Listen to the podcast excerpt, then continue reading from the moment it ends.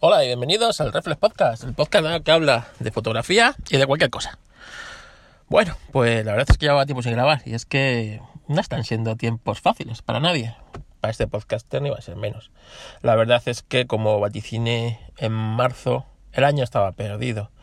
Y la verdad es que es así, el año de trabajo está perdido y eso pues la verdad es que me afecta bastante, ya no solo por el tema económico, sino porque bueno, mentalmente es duro, ¿no? Eh, tenías un año, digamos, normal, ni mejor ni peor, y todo al traste, ¿no? Y luego pues, la incertidumbre hacia el año que viene que tampoco está nada claro, así que bueno, estas cosas acaban afectando, los calores también y eso hace pues que no tenga ganas de grabar ni me apetezca realmente muchas cosas nada más que encerrarme en mí mismo y ya está, ¿no? Hacerte pequeño y punto. Así que nada, pero bueno, últimamente han ocurrido alguna serie de cosas, ¿no? Y nada, y no voy a hablar de las cámaras que ha presentado Canon, cosa que me parece muy bien, pero claro, en este momento en el que los fotógrafos estamos sin trabajo, no sé yo si es buena idea presentar unas cámaras de 3.000 euros y de 5.000 euros. Pero bueno, oye, Canon sabrá. Son dos cámaras muy buenas y así por lo menos Nikon se pone las pilas. No, venía por lo de Twitter, ¿no? De Twitter y bueno, un poco lo de la pandemia esta, ¿no? Como eh, algunos creían que el verano iba a detener esto, esta pandemia y estamos viendo que no, al contrario, los contagios están en aumento.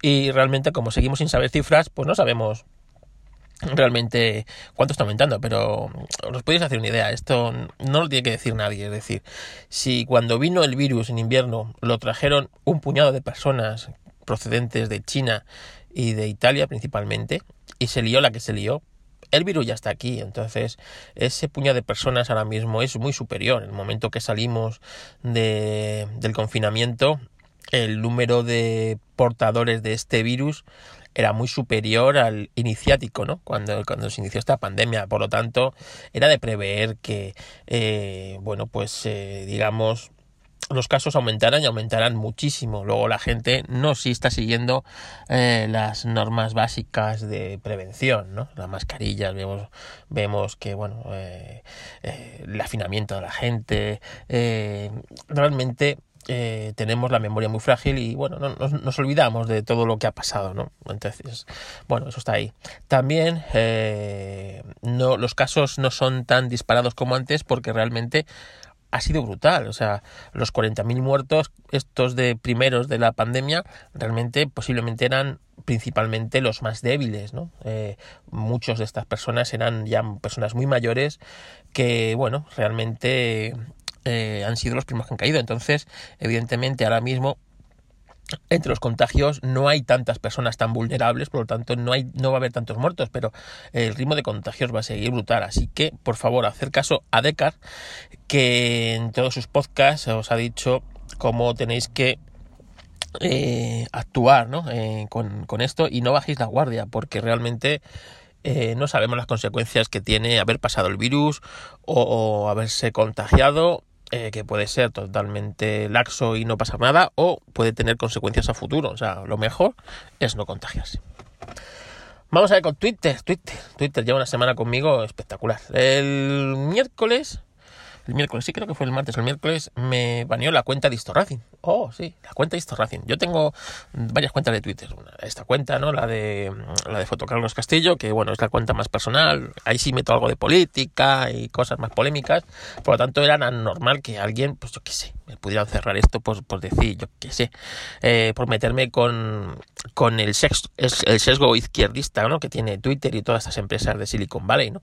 En el que muy rápidamente banean a cualquier sesgo mm, que va políticamente en contra de sus eh, ideales, en cambio eh, no tienen el mismo eh, baremo para otros para otro baremo más afín al suyo, ¿no? Y aquí en España, pues tenemos muchos casos, ¿no? De personas muy políticamente a la izquierda que dicen cualquier barbaridad y no se les ni se les cierra cuentas ni se les nada y en cambio cualquier otra persona del sesgo contrario eh, pues a la mínima que dicen una similar a la del otro pero en sentido contrario pues eh, se le cierran cuentas se banean eh, salen avisos de Twitter y tal no entonces Twitter España eh, pues tienen la misma política que Twitter global, ¿no? Es decir, un sesgo demasiado a la izquierda, ¿no? Y demasiado, bueno, pues es así. Vosotros sabéis cuentas en las que si tú dices eso que está diciendo esa otra cuenta, a ti te cierran la cuenta automáticamente y a esta persona no le pasa nada, ¿no? Eh, me refiero, pues, pues o sea, a los Echeniques, a los eh, Rubén Sánchez y toda esta gente, ¿no? Que, que tienen pábulo para decir lo que les, dé la gana, que no les va a pasar absolutamente nada y cualquier otro usuario normal de Twitter dice eso y le chapan la cuenta posiblemente incluso a lo mejor tendrían eh, acciones judiciales por medio bueno pues de repente me chapan la cuenta de me voy a meter a las cosas después de cenar me meto a, a ver el timeline un momento y me sale un aviso de que mi cuenta ha sido eh, cerrada o baneada por, por una denuncia, ¿no? Una denuncia de los derechos de autor. ¿Derechos de autor? ¿Qué derechos de autor? Si yo, pues yo qué sé, eh, pues, estoy en mi podcast y tal, cosas de coches. ¿Qué, ¿Qué ha pasado? ¿Qué ha pasado? Total, que me pongo a investigar y resulta que un tweet que publiqué en febrero, en febrero, ¿eh? Cuando Decar andaba diciendo que, y le tomabais por loco, ¿no? Que, que no salíais de casa, que os prepararais para un confinamiento, que cuidado, que tal, que no sé qué, ¿no? Pues en febrero, eh, más recuerdo perfectamente ese tweet. Me mandaron, eh, me mandaron por WhatsApp o por Telegram un meme y es cuando Mercedes, Mercedes, el equipo de Fórmula 1, eh, se le descubrió que tenía una, un, una trampa legal, porque no dejas una trampa, lo que pasa que, bueno, como estos también tienen pábulo para hacer lo que les da la gana, ¿sabes? Cualquier otro equipo hace eso y, le meten una multa, ¿no? Pero Mercedes, pues tiene como una serie de pábulo para hacer estas cosas, pues movía el volante hacia atrás y las ruedas se, met, se, meten un poquito hacia adentro, por lo tanto el coche en, en, la recta consigue calentar antes los neumáticos y bueno, tiene menos desgaste, una serie, una serie de cosas mínimas, pero que hacen que ese coche pues vaya mejor. Total, que alguien hizo un meme, eh, cada vez cuando Hamilton activaba eso, el coche despegaba como si fuera un avión y empezaba a volar y a dar vueltas y iba a la luna. Esto con una música muy machacona, ¿no? De estas así modernillas. Estas que le, la verdad que le iba muy bien al vídeo. El vídeo duraría unos 30 segundos. Me hizo mucha gracia y bueno, pues lo bajé de Telegram o de WhatsApp donde me lo enviaron, en algún grupo de estos de Fórmula 1 en los que estoy metido y, y lo tuité. Y lo tuité. Bueno, pues resulta que claro, esa música tiene derechos de autor. Oyes, tiene derechos de autor. Bueno, pues resulta que el algoritmo de, de Warner Music detectó mi vídeo, que no era mi vídeo, pero bueno, lo había subido yo, con esa música y me directamente en, me cierran la cuenta. O sea, no, ni, ni siquiera te demandan un aviso, oye, este vídeo tal, no sé qué, retíralo, o demuéstranos que tienes los derechos de autor, o cualquier cosa, ¿no? Total, y te cierran la cuenta. Total, a lo que, claro, eh, lo primero que hizo Twitter fue borrarme el tweet, dejar de hacerlo visible.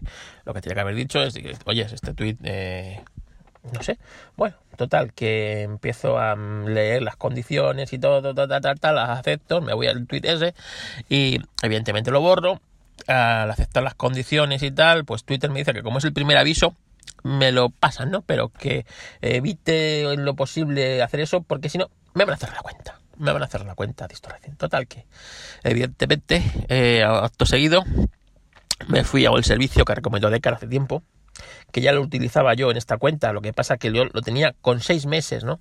Es decir, todos los tweets posteriores a seis meses se borran. Bueno, pues me fui, la activé en Racing y puse 15 días. A los 15 días todos los tweets que haya publicado se borran.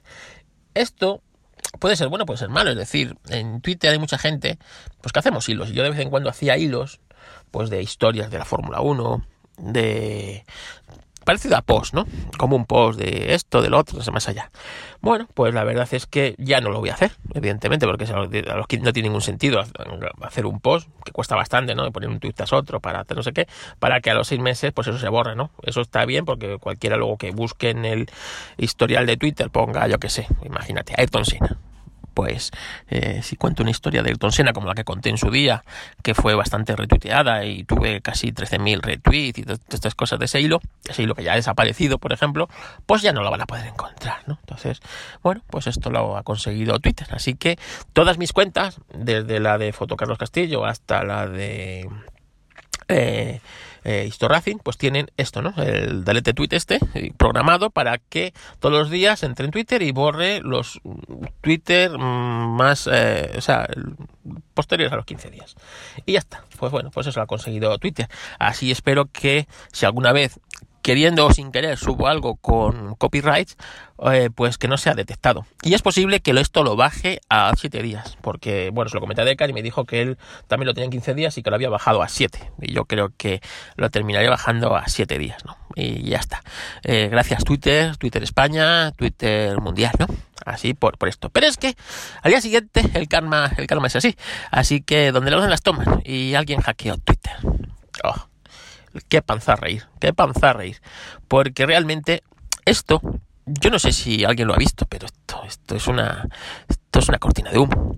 Es decir, nadie en su sano juicio va a utilizar el, el sistema de hacking que ha utilizado, hacking social, es decir, eh, como dice Decan en su último podcast, eh, realmente el máximo hacker es el dinero, ¿no? El dinero. Tú vas con mucho dinero a alguien que tenga acceso a esos datos, lo puedes comprar, corromper y has hackeado, has hackeado esto sin tener ni puta idea, ¿sabes? Es decir, imagínate, yo tengo dinero infinito, me voy al, al responsable de Twitter que tiene acceso a todas estas cuentas verificadas, por ejemplo, o no verificadas, o tiene ahí el panel de control porque trabaja en en, soporte de Twitter y puede hacer cosas que los demás no pueden hacer y empieza a untarle de billetes y todo el mundo tiene un precio, ¿no? Bueno, pues parece ser que entre el teletrabajo, eh, la pandemia, eh, pues alguien se hizo con esto. Y claro, hacerse con esto no es gratis y hacerse con esto cuesta mucho dinero. ¿Entiendes? O sea, esto o lo tienen hace mucho tiempo, imagínate que lo han conseguido hace tiempo, y ya han hecho todo lo que tenían que hacer con esto y y eh, ahora mismo pues ya no les interesaba y para explotarlo dice vamos a reírnos y han hecho esto, ¿vale? Como cortina de humo o, o realmente han hecho esto de las criptomonedas. Bueno, para el que no lo sepa, ¿qué es lo que han hecho? Pues han hecho que, bueno, pues entraron en cuentas verificadas de muy alto standing, ¿no? Es decir, de gente pues como Jeff Bezos, eh, Elon Musk, el difunto Steve Jobs, la propia Apple, gente así importante, ¿no? Y pusieron que, bueno, pues que si mandaban mil euros en criptomonedas a, esta, este monedero, ellos devolverían dos mil. Cualquiera en su sano juicio se daría cuenta que eso es un, pues es un timo, ¿no? El típico timo del nigeriano, más o menos, que te ha tocado una herencia de un tío nigeriano que tienes por ahí. Y si mandas mil euros, pues te, te arreglan los papeles para que la cobres, ¿no? Pues esto es similar, ¿no? Pues bueno, pues evidentemente hay gente que picó hay gente que picó. Entonces Twitter tardó 5 horas en corregir este, este defecto. ¿Qué corrigió? Apagando. Apagando el.